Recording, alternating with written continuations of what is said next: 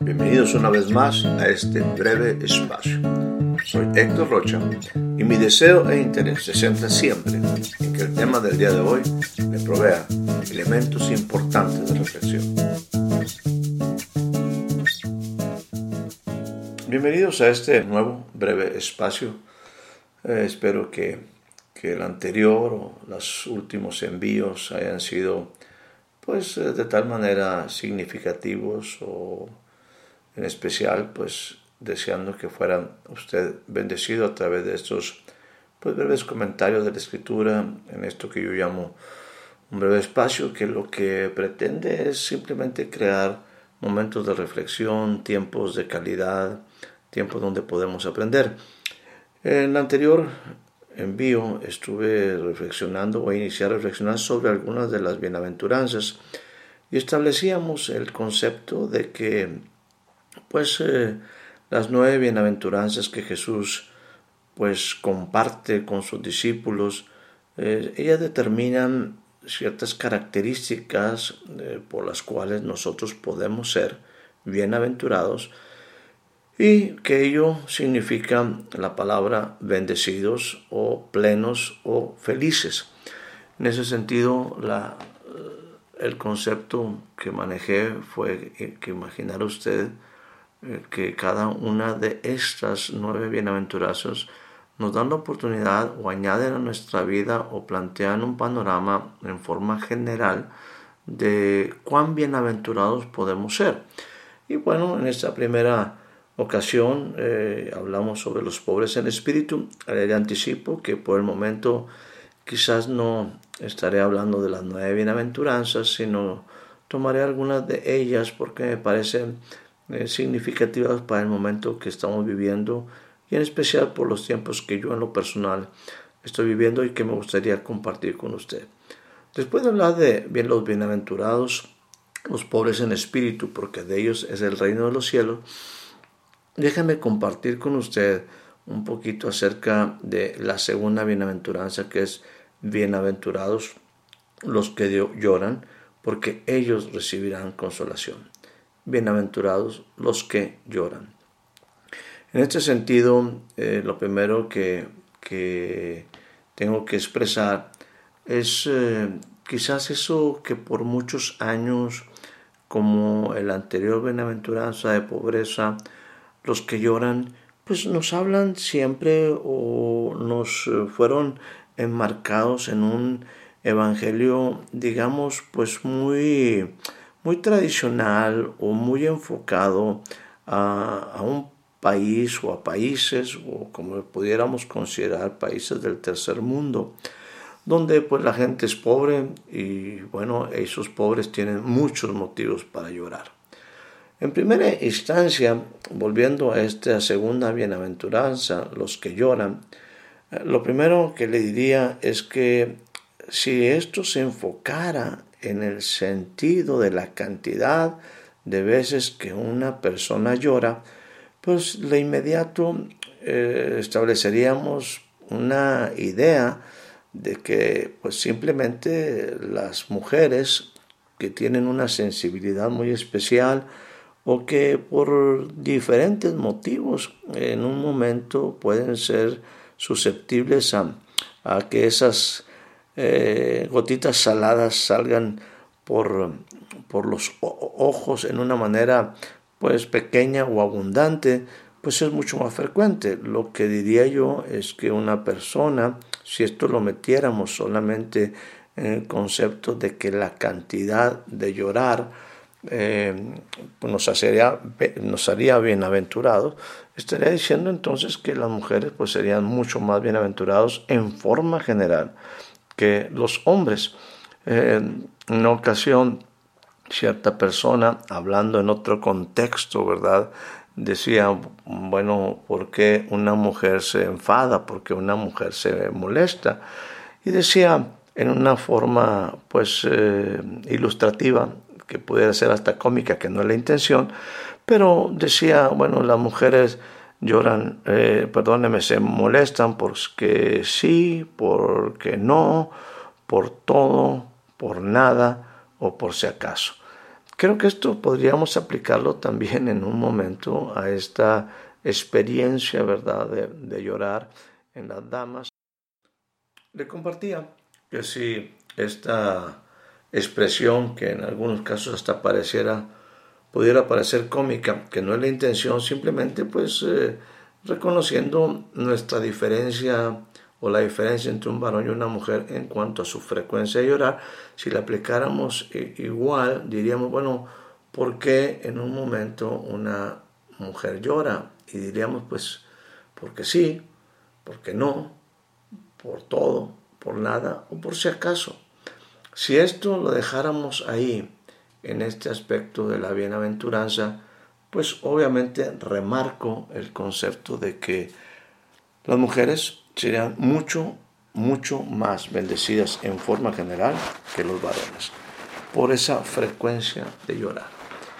Y yo creo que, que esa liberación que la mujer tiene, por supuesto, también sería muy interesante que algunos hombres la experimentábamos, ¿no? Porque eh, ellas al momento de que tienen esa eh, expresión libre de, emociones, pues créanme que liberan muchísimas cosas, liberan cosas que en el corazón eh, muchas veces el hombre por su famosa hombría pues no, no manifiesta, ¿no? Y, como alguna vez expresamos, todo se lo come, todo lo vive en una forma interior y eso no deja de ser también pues una, una forma estresante, una forma difícil en algunas ocasiones de poder enfrentar algunas cosas que requieren obviamente una liberación de emociones. Pero bueno, eh, la intención de, compartir aquí no es tanto hablar bien de, un hombre o hablar mucho menos hablar mal de una mujer. Eh, estoy simplemente tratando de, de enmarcar este concepto de los que lloran en una manera especial. Y, la verdad, pues este, en lo que pretendo compartirle en este instante es básicamente que creo que en la vida hay diferentes motivos para llorar y esos son cuestiones que van más allá de nuestra naturaleza humana. Me refiero otra vez, es una diferencia entre las características de una mujer, entre las características de un hombre en cuanto a sus emociones creo que, que en, algún, en algún momento, y aquí quiero enfatizarlo porque ya no hablo, hablo del ser humano en forma general, en su relación con Dios, quisiera enfocar este aspecto de llorar en una manera positiva. Al decirle que lo que quiero es enfocar este concepto más allá de las emociones en un, contexto positivo, yo creo que, que y particularmente me gustaría enfocarlo en nuestra relación con Dios. Bienaventurados los que lloran en una relación con Dios. En esa relación con Dios hay una, eh, creo que pudiéramos al menos en tres maneras experimentar esta dimensión de llorar. Una de ellas es llorar por causa de felicidad, plena felicidad. El haber conocido a Jesús, el poder estar en paz con Dios, debe ser motivo obviamente de grande liberación. Y el poder entrar, haber entrado en esta dimensión de relación con Dios, la verdad es que debe ser algo que produce una, un contentamiento en nuestra vida, un gozo, de tal manera que tú experimentas esa emoción, como alguna vez se dice, hasta las lágrimas. Qué precioso es, qué, qué, eh, experiencia tan maravillosa el poder sentirte libre, el poder sentirte eh, liberado de, de, cuestiones que te ataban y pues bueno, de escuchar noticias maravillosas como que consumado es. Las cosas que anteriormente te afligían, las cosas que anteriormente te esclavizaban, las cosas que oprimían tu vida, hoy tú ciertamente has sido libre de ello y esas son muy buenas noticias.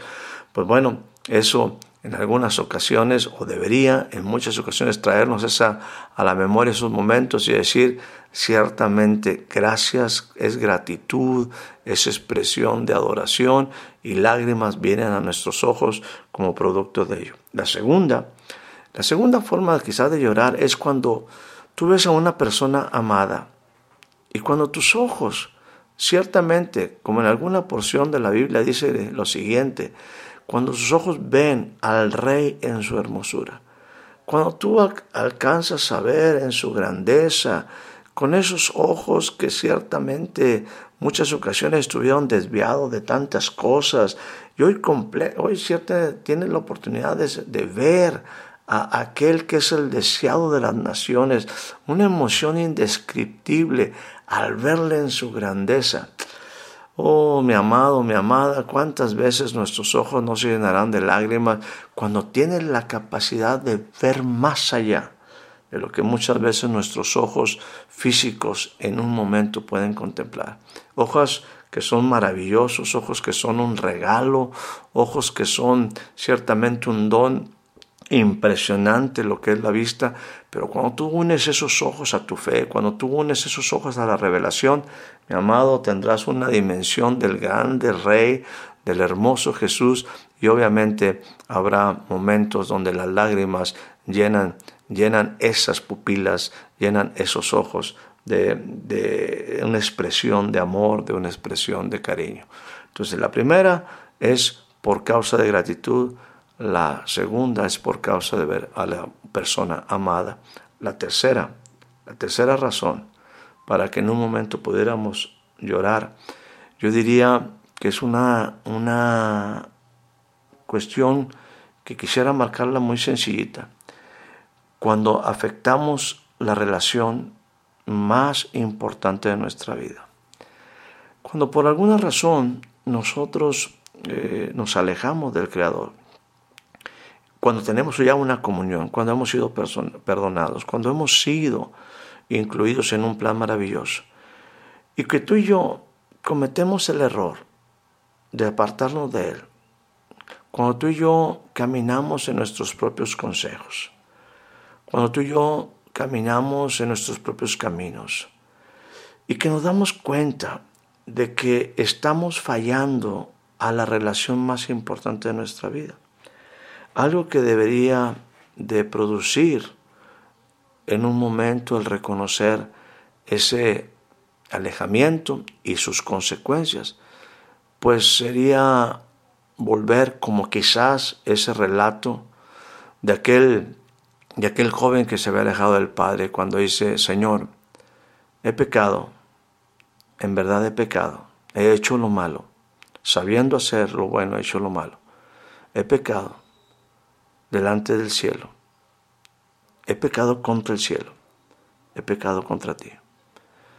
Y en ese instante nos damos cuenta de nuestra profunda necesidad, de las consecuencias también de nuestras acciones.